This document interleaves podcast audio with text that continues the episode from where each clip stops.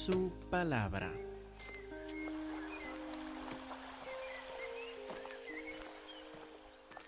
Amén. Recuerden lo que hemos visto recientemente en el libro de Habacuc.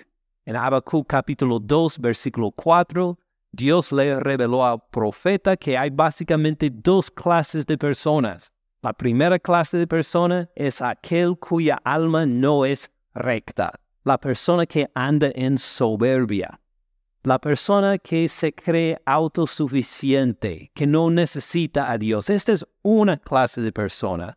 Y luego en el resto del capítulo 2 vimos en el último mes cinco ayes que declaró Dios contra esta persona. Cinco expresiones de juicio y de menosprecio para decir que esta clase de persona, el autosuficiente, el que anda en soberbia, va a ser juzgado. La otra clase de persona, ¿quién era? Mas el justo por la fe vivirá. Esta es otra clase de persona, la clase de persona que se somete a Dios, que en vez de depender de por sí, depende en Dios. Es declarado justo, no por sí mismo, sino por Dios. Y él vivirá vivirá una vida abundante aún en medio de las tribulaciones por la fe. Ahora, ¿cómo es esta clase de persona? Esto es lo que nos va a revelar todo capítulo 3. En capítulo 2, Dios habló sobre la primera clase de persona, el que anda en soberbia. Ahora en capítulo 3 nos va a decir cómo es este justo, cómo es que va a vivir por la fe y empieza a describirlo en capítulo 3, versículo 1. La primera palabra dice que oración. Va a ser una persona de oración, el justo, que por la fe vivirá. La oración va a ser una parte íntegra de su diario vivir. Ahora, cuando escuchamos nosotros en español la palabra oración, probablemente pensamos en cualquier comunicación con Dios, ¿qué decimos frecuentemente en nuestras oraciones? Gracias por lo que sea, gracias por el día de hoy, gracias por el trabajo, gracias por la provisión, gracias por la comida que nos has dado, Señor, gracias por tu fidelidad, gracias por tu Hijo Jesús. Cuando pensamos nosotros en la oración, frecuentemente pensamos en la expresión de agradecimiento a Dios. Pero esta palabra hebrea traducida oración refiere a cierta clase de oración. Habacuc acá no va a dar gracias a Dios por algo, sino que tiene algo diferente que está comunicando a Dios. Y queremos ver lo que es. Lo vamos a ver por ver otro salmo. Hay como cinco salmos. Y además de ser salmos, tienen el título oración, la misma oración que encontramos acá en lo que nos va a decir Habacuc. Entonces, antes de leer más de esta oración, vamos a pausar en los salmos por un momento, en particular en el Salmo 142, para ver qué clase de oración va a levantar Habacuc. Entonces, con un dedo en Habacuc 3, vayan Salmo 142 dice Masquil de David como título. Este título está en la palabra de Dios inspirado por el Espíritu Santo, donde dice Masquil de David. ¿Qué quiere decir Masquil? Es un salmo de instrucción, pero fíjense también la palabra que sigue, Masquil de David, oración. Ah, ahí está nuestra palabra clave, igual como encontramos en Habacuc 3, dos y en cuatro salmos más en cuanto a la oración, oración que hizo David cuando estaba en la cueva. Cuando estaba en la cueva, cuando Saúl, el rey Saúl, lo perseguía y parecía que lo tenía acorralado a David.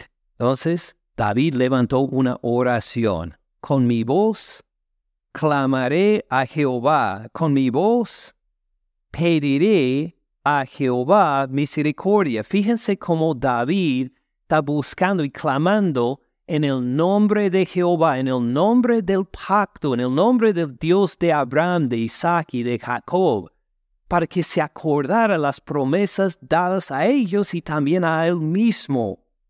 Con mi voz clamaré a Jehová, con mi voz pediré a Jehová, ¿qué pide? Misericordia. Está en una situación en que está acorralado en una cueva, necesita ayuda y pide al Dios que le ha dado las promesas. Es decir, tiene una seguridad más fuerte que su propia espada, una seguridad más fuerte que la cueva donde está escondido. Esta seguridad, este refugio se llama Jehová o Yahvé o el Señor, dependiendo de su traducción. Es el Dios todopoderoso el Dios fiel que siempre era fiel, es fiel y será fiel. Este Dios es su refugio. Entonces le clama a Él. Necesita ayuda. Delante de Él expondré mi queja. Delante de Él manifestaré mi angustia. Piense que David está en angustia, por esto está orando. No está en, eh, agradecido por la comida que tiene por delante, está en otra situación completamente distinta, está en angustia. Cuando mi espíritu se angustiaba dentro de mí, fíjese cuán personal es, le ha llegado al interior. Cuando mi espíritu se angustiaba dentro de mí, tú conociste mi senda. En el camino en que andaba, me escondieron lazo, es decir, había enemigos que le escondieron lazo a David, no sabían dónde pisar, pero confiaba en Jehová Dios y Jehová Dios lo guió, Jehová Dios lo protegió. Mira mi diestra y observa, pues no hay quien me quiera conocer. Estaba abandonado por todos sus amigos. No tengo refugio. No hay quien cuide de mi vida. Usted ha vivido alguna vez esta desesperación, que se siente abandonado por todos. Así en esta situación estaba, estaba David y cómo respondió David en oración a su refugio, a Jehová Dios. ¿Me siguen hasta ahora? Sigamos adelante entonces. Clamé a ti, oh Jehová, dije, tú eres mi esperanza mi porción en la tierra de los vivientes. Tú eres mi heredad, tú eres mi casa, mi hogar. Escucha mi clamor, porque estoy muy afligido. Líbrame de los que me persiguen, porque son más fuertes que yo. Imagine, pensamos en el rey David, siempre estuvo en control, ¿verdad? No, aquí se declara que los otros eran, sus enemigos eran más fuertes que él. Él no pudo contra ellos, por esto clamaba a alguien más fuerte que sus enemigos, más seguro que ellos, a su Dios. ¿Tiene sentido? Seguimos entonces adelante. Saca mi arma de la cárcel. David estuvo en la cárcel, pues en una cueva en que su enemigo estaba esperándolo fuera. Esto sí sería, calificaría como una cárcel. Saca mi alma de la cárcel para que alabe tu nombre. Fíjense en que la salvación, la redención no le ha llegado todavía. En versículo 7, la redención de esta situación, la salida de la cueva, no le ha llegado, pero tiene la seguridad de que sí le va a pasar, porque está confiando en, no en sí mismo, no en su propia inteligencia, no de alguna estrategia que él inventó, sino porque está confiado en Jehová Dios. Me rodearán los justos. O en este momento me han abandonado todos, pero sabe, en algún momento Dios va a permitir que estoy otra vez rodeado de justos. ¿Qué seguridad tiene? ¿En qué se basa David esta seguridad? En el hecho de que Dios escuchó su oración, su petición para rescatarle en esta situación de angustia. Me siguen, me rodearán los justos porque tú, dirigiéndose a Dios, me serás propicio. Tú vas a ser abundante en misericordia a mí. Ahora, no voy a contar la historia del Antiguo Testamento, simplemente les voy a preguntar a ustedes, ¿David salió de esta cueva con vida? Sí, sí, salió con vida de esta cueva. Dios respondió a su petición, a su... ¿Cuál era la palabra que estábamos mirando?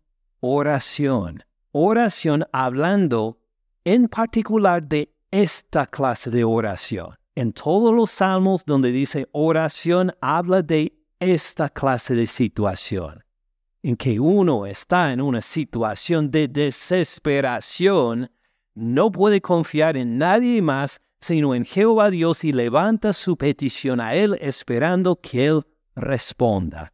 Así es la oración de Habacuc también. Volvamos a Habacuc 3. Oración del profeta Habacuc. Todos están otra vez en Habacuc 3.1. Oración del profeta Habacuc sobre Sigionot. Ustedes saben lo que es Sigionot, ¿verdad? Uh, mucha gente que no sabe lo que es Sigionot. Suena como algún instrumento musical. Pensando en los salmos y así lo han presentado en español, lo han traducido de esta forma, uh, como si hablara de un instrumento. En realidad no es un apunte musical. Parece que habla de la actitud del profeta en oración. Es una palabra asociada con el temblarse. Lo que significa es que el profeta en su oración está temblando, está ansioso, está en el punto que casi no se puede controlar físicamente. ¿Y por qué está en una situación de tanta agitación? Recuerden lo que capítulo 1 y, capítulo 2 le revelaron, ¿verdad? Vuelvan a verlo. Habacuc capítulo 1, versículos, versículo 5. Habacuc capítulo 1, versículo 1. Miren entre las naciones, le dijo Dios, vean y que asómbrense. Dios le dijo que temblara a base de lo que le iba a decir porque haré una obra en sus días que aun cuando se les cuenta no la creerán será algo que les parece increíble. Versículo 6, porque he aquí yo levanto a los caldeos, como los define Dios, nación cruel y presurosa.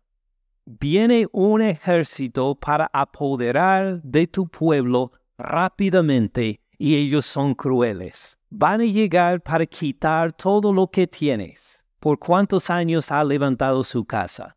Vas a perder todo eso en un día porque llegará un ejército para apoderarse de la tierra y destruir tu casa. Y toda la sociedad disfrutas pasear por Atlanta Highway, por el 316, por el 85, el Downtown Atlanta. Todo esto se va a quedar en ceniza. Ahora, ¿cómo reaccionaría usted si escuchara estas noticias de Dios?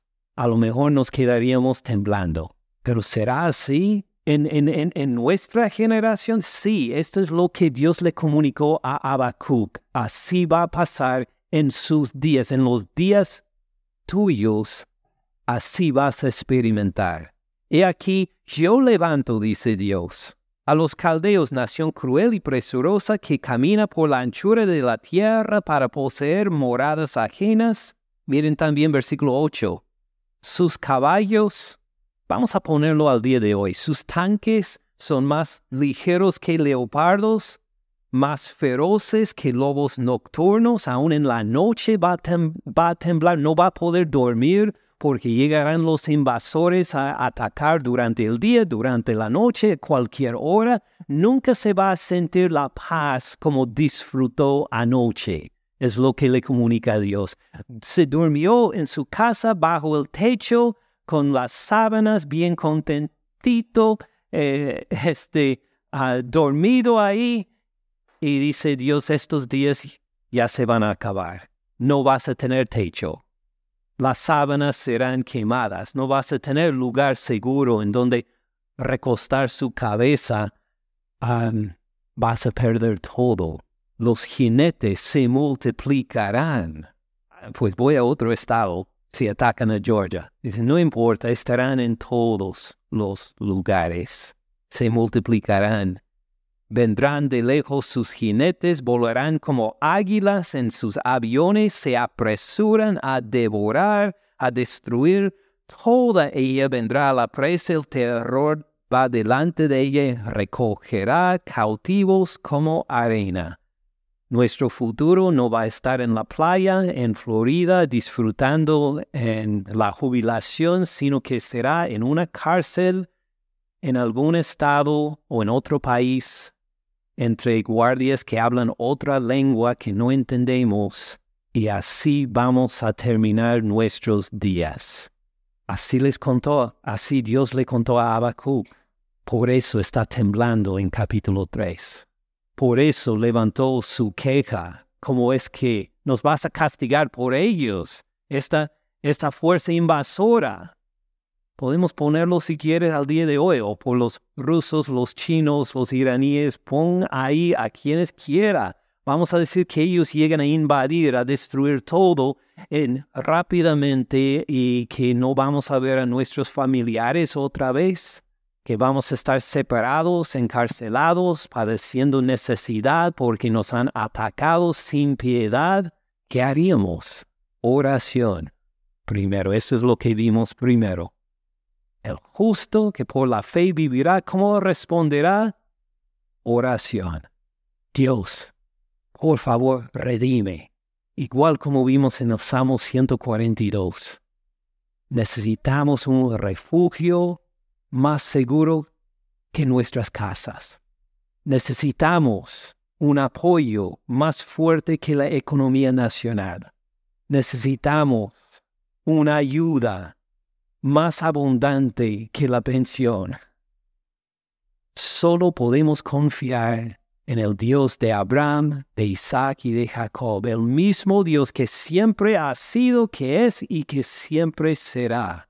Esta es la oración que hace Habacuc. Desde el primer versículo nos cuenta oración de esta clase, de uno que está en una situación de desesperación, uno que va a perder todo lo que tiene. Oración del profeta Habacuc sobre Sigionot mientras está temblando de corazón. Mientras reconoce, este tiempo no ha venido todavía, pero Dios me ha mostrado que sí va a venir en mi vida. Así voy a experimentar. Y empieza a orar en versículo 2. ¿Qué dice? Oh Jehová, he oído tu palabra y temí Luego, ¿qué más dice? Oh Jehová. Interesante, repite el nombre del pacto dos veces. Igual como David en el Salmo 142, vuelve a buscar refugio en el mismo Dios en quien David encontró su refugio.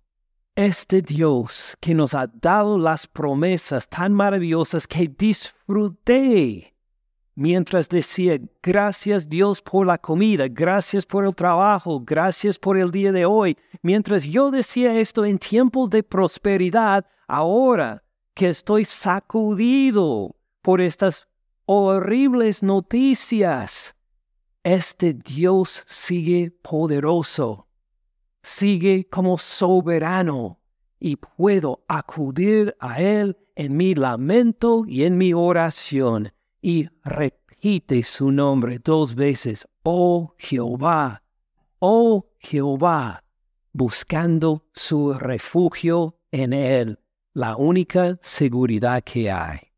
Tiene sentido. Y en versículo 2 hace tres peticiones. Solo vamos a ver estas tres peticiones de su oración hoy.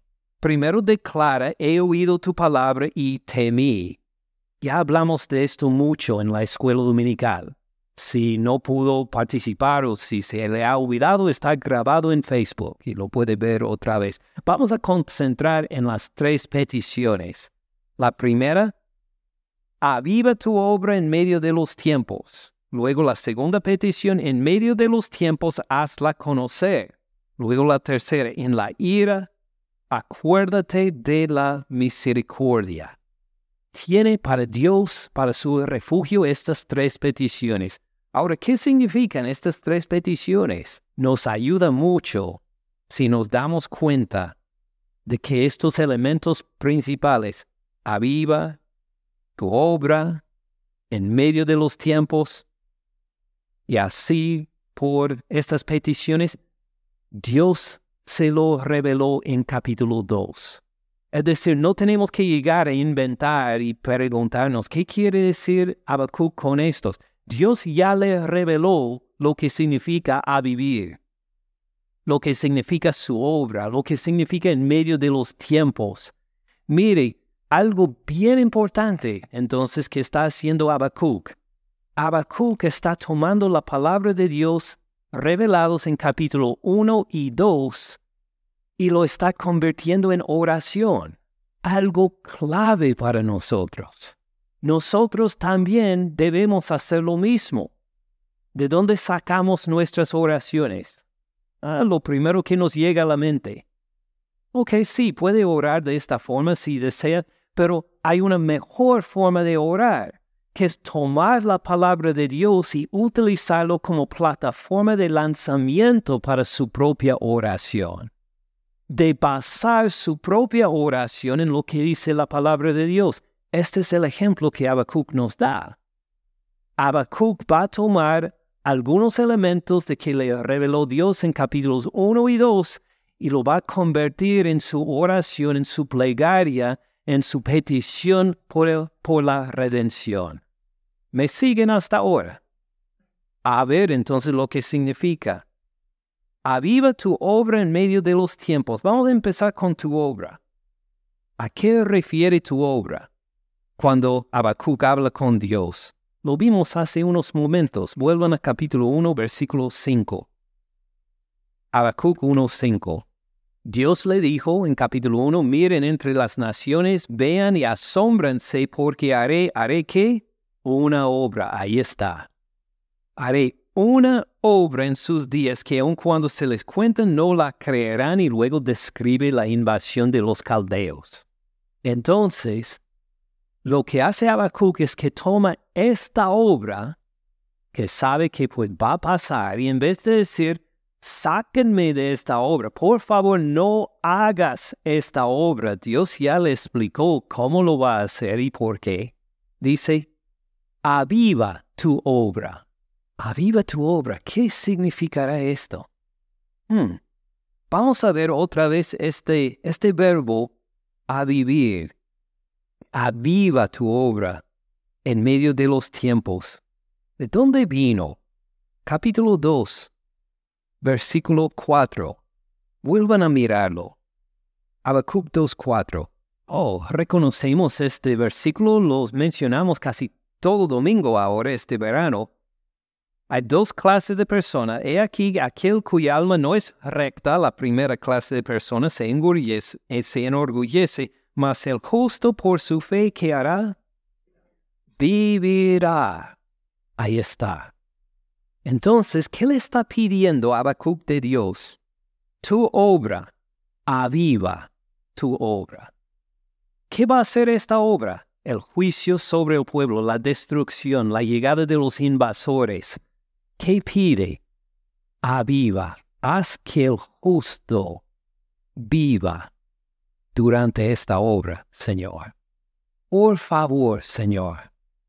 Un justo, un justo como Habacuc está temblando al recibir estas noticias.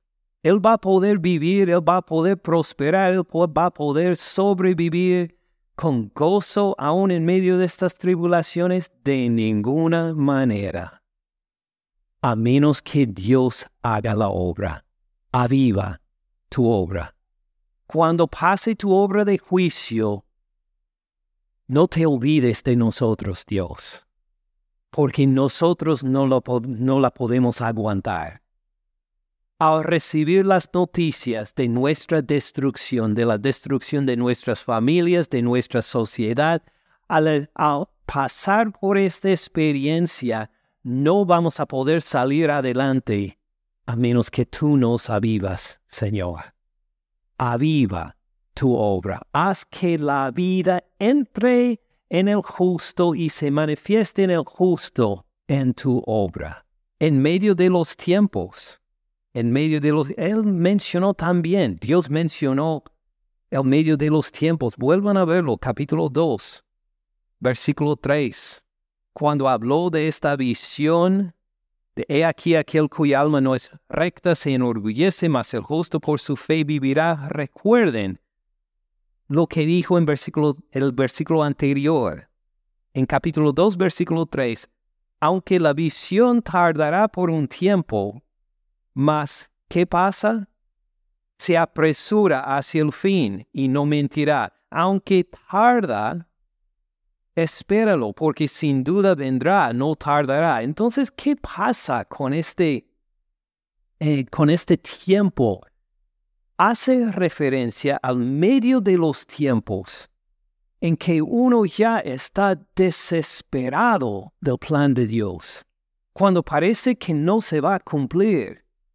En medio de los tiempos describe este tiempo que describió en capítulo 2, versículo 3, cuando el justo como Habacuc dice, Señor, parece que tu plan ha fallado. Parece que parece que ya no hay ningún justo en esta tierra.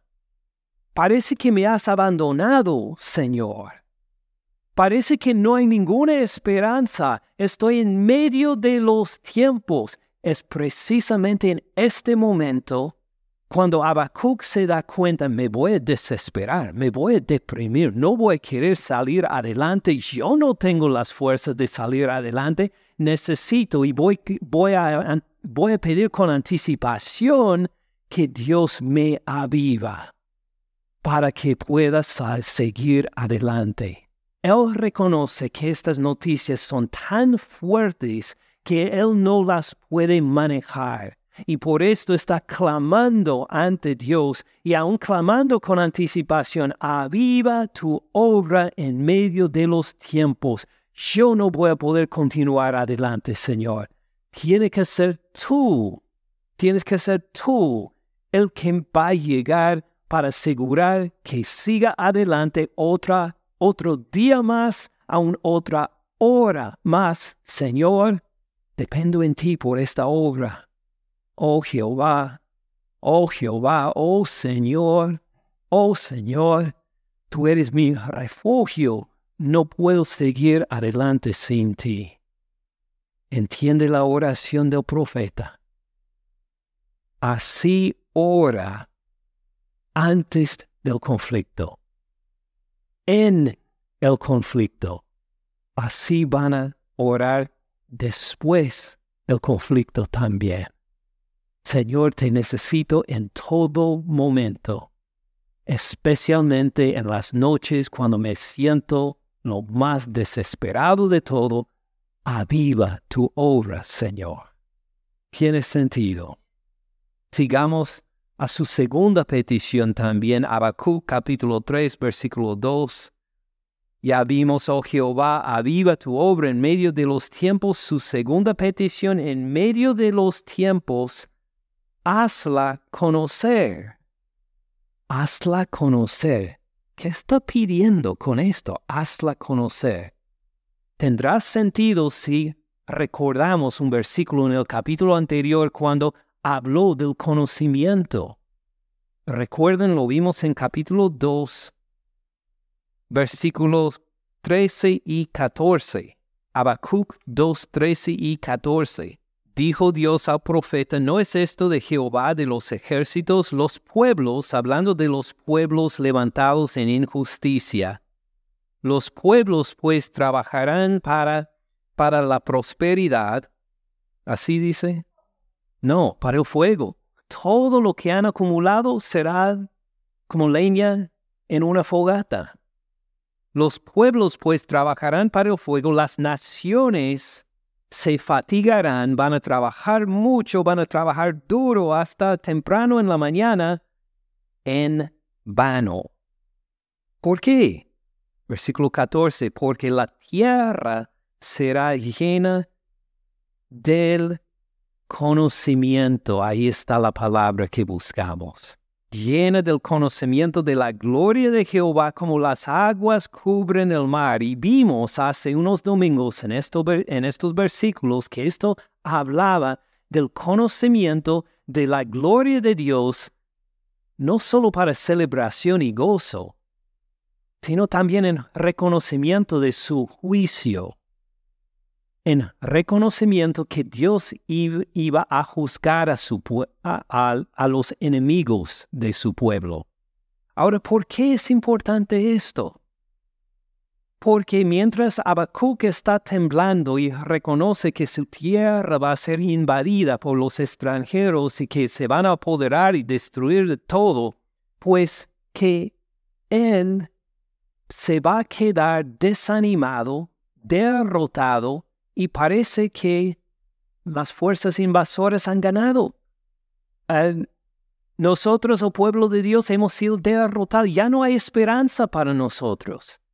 Va a llegar a este punto y se le va a olvidar todo el plan de Dios. Es decir, Habacuc y los otros justos van a ser tan oprimidos por esta fuerza invasora que va a parecer como si ellos son muy grandes y Dios muy pequeño. Le va a parecer, según la perspectiva del profeta, en medio de estas tribulaciones, hemos perdido. Te va a sentir que ya no hay victoria. Solo es cuestión de pues ni aguantar más. La derrota, la derrota ha sido completa. Perdimos. Solo nos espera la tumba, nada más. Así va a parecer. ¿Qué se necesita en este entonces? El conocimiento de la gloria de Jehová Dios, que le permite ver no es el fin de la historia. La historia no termina en la tumba. Recuerden el Señor Cristo Jesús. Fue crucificado, enterrado en la tumba, ahí se quedó. No, al tercer día resucitó de entre los muertos y va a volver por nosotros. Entonces, uno que tiene conocimiento del plan de Dios, un conocimiento completo en el momento de necesidad, este es el punto clave. Claro, cuando estamos todos nosotros aquí reunidos, si nos va más o menos bien en nuestro diario vivir y hablamos de que de la crucifixión del Señor Cristo Jesús y resucitó de los muertos y podemos decir todos, amén, gloria a Dios. Muy bien, gloria a Dios en realidad. Vamos a recordar lo mismo cuando estamos en el consultorio del médico y nos dice, es máximo tres meses más para vivir. Vamos a recordar la resurrección del Señor en este momento. Puede ser difícil. Tal vez se nos olvida. Tal vez decimos maldiciones al médico por el enojo que nos sentimos. Pero puede ser con anticipación, como profeta Habacuc. Oramos antes para decir, lo que me digan, en esta cita. Confío en tu Hijo Jesús que fue crucificado para mí en la cruz, que resucitó de los muertos y pase lo que pase. Estoy seguro en tu bondad para mí. Aunque este capítulo termine en la tumba, sé que tú tienes mejor para mí, Señor. Uno lo ora antes, durante y después de esta cita. Así hace el profeta Habacuc, quien dice, hazla conocer. En medio de tus tiempos, hazla conocer. Queremos estar seguros de tu obra antes de la tribulación, en la tribulación, cuando la tribulación termine, porque Señor se nos olvidan estas maravillosas noticias. Qué tristes somos, qué tragedia es que se nos olviden estas noticias, pero así somos, somos polvo, somos criaturas, se nos olvidan a veces. Dependemos en ti, Señor.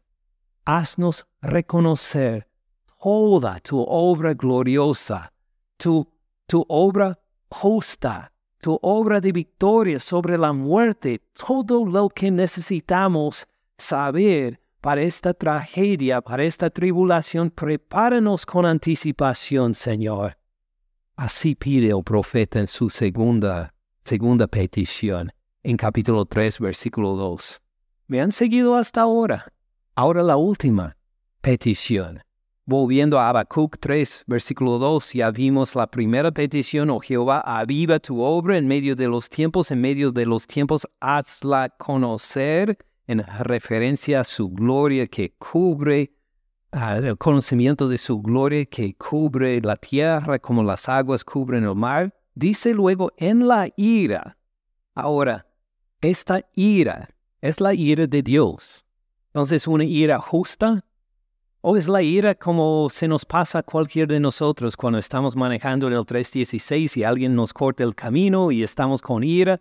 ¿Está hablando de esa clase de ira o la ira justa de Dios? La ira justa de Dios, precisamente. Entonces, en la ira, esta ira justa tuya, Señor, no está quejándose contra Dios como si su, su ira fuera injusta o momentaria nada más. En la ira, acuérdate de la misericordia.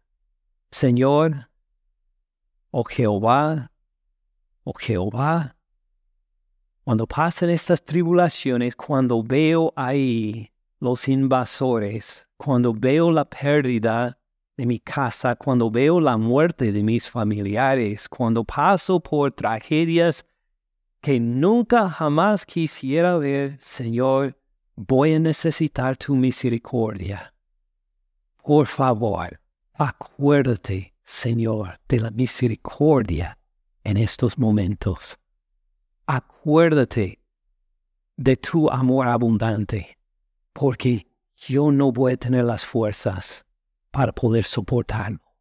Pero si tú me das estas fuerzas, si tú avives tu obra, si tú haces poner vida en mí en medio de esta tribulación, voy a poder alabarte temblando, pero con seguridad en que tú eres misericordioso. Tiene sentido. Le ruega a Dios. El profeta le ruega a Dios lo que el profeta mismo no puede producir. La vida en medio de tribulación. El recordar, conocer bien todo el plan de Dios en medio de una tragedia, el poder encontrar misericordia, calma, tranquilidad en medio de tragedias, solo Dios lo puede hacer. Y por eso el profeta lo levanta en oración. Tiene sentido. Ahora, vamos a ver considerar una pregunta más para cerrar el sermón. ¿Cómo respondió Dios a estas tres peticiones? Ya vimos las peticiones, pero ¿cómo respondió? Dios sí demostró vida en medio de las tribulaciones. Dios dio vida a las personas en medio de estas tribulaciones por la cual iba a pasar a Habacuc. Dios hizo conocer su obra cuando su pueblo estuvo en oscuridad. Se acordó de misericordia en medio de su ira justa. Pues una respuesta que tendríamos que ver en otro sermón, porque sería muy larga, es básicamente sí. Sí, Dios respondió de acuerdo con estas peticiones. Lean los libros de Daniel, de Ezequiel, de Ageo, de Estras, de Nehemías, de Esther. ¿Quiénes escribieron estos libros? Los justos que pasaron por estas tribulaciones y experimentaron la misericordia de Dios, el conocimiento de su plan y la vida en medio de tribulación. O Habacuc, después del capítulo 3, no sabemos más de él.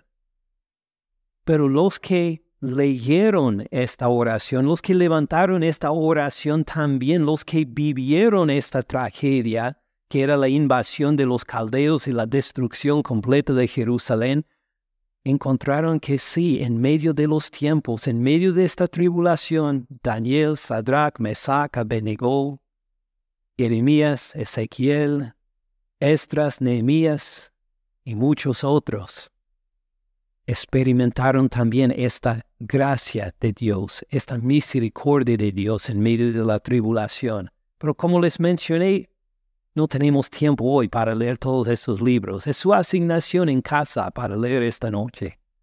Pero quiero ver otra respuesta, dada para nosotros también en el Nuevo Testamento. Miren la carta a los Efesios. Efesios capítulo 2, versículo 4 para tener una vista cuán abundante en misericordia es nuestro Dios a nosotros, aun cuando debemos estar bajo su ira justa. Efesios capítulo 2, versículo 4. Efesios 2, 4. Pero Dios, que es rico, que es rico en qué? Esta clase de Dios queremos adorar, ¿verdad? Uno que no es mezquino en misericordia, uno que es rico en misericordia. ¡Qué invitación! Imagínese si usted tuviera un, tío abuelo millonario y necesitaba un préstamo de mil dólares para algo. Eh, ¿Iría a este tío para pedirle el préstamo? Si sabe que es misericordioso y que usted es su sobrino o sobrina favorito, Claro que sí, recuerdo mi compañero de cuarto en la universidad que cada vez que necesitaba dinero escribía una, una carta a su abuela. Abuela, me va muy bien en la universidad, ta, ta, ta, y nada más le contaba noticias y me dijo, seguramente me va a mandar un cheque de vuelta con su respuesta. Y así hacía cada vez que le escribía. Imagínese si usted tenía una abuela así, ¿le escribiría con frecuencia? Él lo hizo tenemos un Dios rico en misericordia que responde a nuestras oraciones en misericordia. ¡Qué invitación tenemos para comunicarle regularmente en oración a pedirle en misericordia? Él es rico en misericordia. Dios que es rico en misericordia con su gran ira con que se enojó contra nosotros, dice versículo 4. No, gloria a Dios por su gran amor con que nos amó. Fíjese en versículo 5, aun estando nosotros muertos en pecados. Wow, merecíamos estar bajo su ira justa pero cómo nos trató en amor. Aun estando nosotros muertos en pecados, nos dio vida, igual como pidió Habacuc. Nos dio vida juntamente con Cristo. Hablando de la resurrección de Cristo Jesús, nosotros teníamos ya nuestra seguridad en Él. Él era, era nuestra seguridad de que íbamos a tener vida eterna también. Ni habíamos nacido ninguno de nosotros todavía. Pero Dios ya lo tenía planeado para que tuviéramos también vida juntamente con Cristo Jesús. Así nos dio en amor. Qué maravilloso Dios nos dio vida juntamente con Cristo, por gracia son salvos o rescatados. Y juntamente con Él nos resucitó. Y asimismo nos hizo sentar en lugares celestiales con Cristo Jesús. Y uno dirá, un momento, un momento, juntamente con Él nos resucitó. Yo no he resucitado todavía y nos dio eh, y nos hizo sentar en lugares celestiales con Cristo Jesús. Y estoy sentado acá todavía en Auburn, Georgia. ¿A qué refiere? Pues el hecho de que Cristo ya resucitó ya está a la diestra del Padre, esto en sí garantiza que nosotros vamos para allá también. Por el amor abundante de nuestro Dios a nosotros. Qué Dios tan maravilloso, que nos ha dado vida y misericordia cuando estábamos muertos en pecados. No lo merecíamos, no pudimos ganar esto. Qué maravilloso Dios. ¿Por qué lo hizo? Versículo 7. Para mostrar en los siglos venideros las abundantes riquezas de su gracia en su bondad para con nosotros en Cristo Jesús. Wow, al leer esto, no puedo esperar más. Deseo vivir estos siglos venideros. Y uno pasa por tribulaciones ahora, pero reconociendo la promesa de Dios hasta para los siglos venideros, dice Señor, si así me toca pasar, así me toca pasar. Por ahora, porque sé que no es el capítulo final de mi historia. Ya has garantizado muchos capítulos más de gloria en mi Señor Cristo Jesús, y este es el futuro que pido, Señor, dame las fuerzas para poder, para poder pasar por la tribulación de hoy, porque lo que viene va a ser incomparable en gloria entendemos mejor la oración de Habacuc. Vamos a orar entonces. Padre Celestial, oramos de acuerdo con el profeta Habacuc. No sabemos nosotros cuándo o a qué hora o cómo exactamente va a pasar, pero cada uno de nosotros, de alguna forma, tal vez en comunidad, vamos a pasar por tribulaciones. Tal vez como ciudad, tal vez como iglesia, tal vez como familia, tal vez como nación, vamos a pasar por gran tribulación, por cosas que ni hemos causado y nos tocará sufrir, a tal punto que estaremos temblando. Y por eso pedimos, de acuerdo con el profeta Habacuc, que tu gracia y misericordia nos prepare para las tribulaciones que tenemos por delante. Sean lo que sean estas tribulaciones, que tu gracia sea suficiente para cada uno. Por favor, avívanos, para que aún entre nuestras lágrimas o nuestros gritos, estamos todavía firmes en nuestra fe contigo, firmes en la seguridad de que este no es el capítulo final de nuestras vidas que todavía para los siglos venideros vamos a disfrutar la abundancia de tu misericordia inmerecida. Gracias por haber borrado todos nuestros pecados en la cruz de tu Hijo Jesús y por haberlos enterrado con Él por habernos enterrado junto con Cristo Jesús, para que en su resurrección fuimos nosotros también resucitados y así vamos a andar en la resurrección cuando Él vuelva. Padre Celestial, danos este, este conocimiento, esta seguridad cuando lleguen las tribulaciones, en medio de las tribulaciones. Por favor, haz aún en tu juicio contra este planeta, haz vivir esta obra de consolación, de misericordia en nosotros, Señor. En la ira, acuérdate de la misericordia, te pedimos, Padre Celestial, en tu misericordia abundante que nos has dado en tu Hijo Jesús para que sigamos adelante firmes en la fe, lo que sea la tribulación, seguros en tu Hijo Jesús, porque es en el nombre de Él que oramos. Amén. Gracias por escuchar al pastor Ken en este mensaje. Para más recursos, visite caminandoensupalabra.org.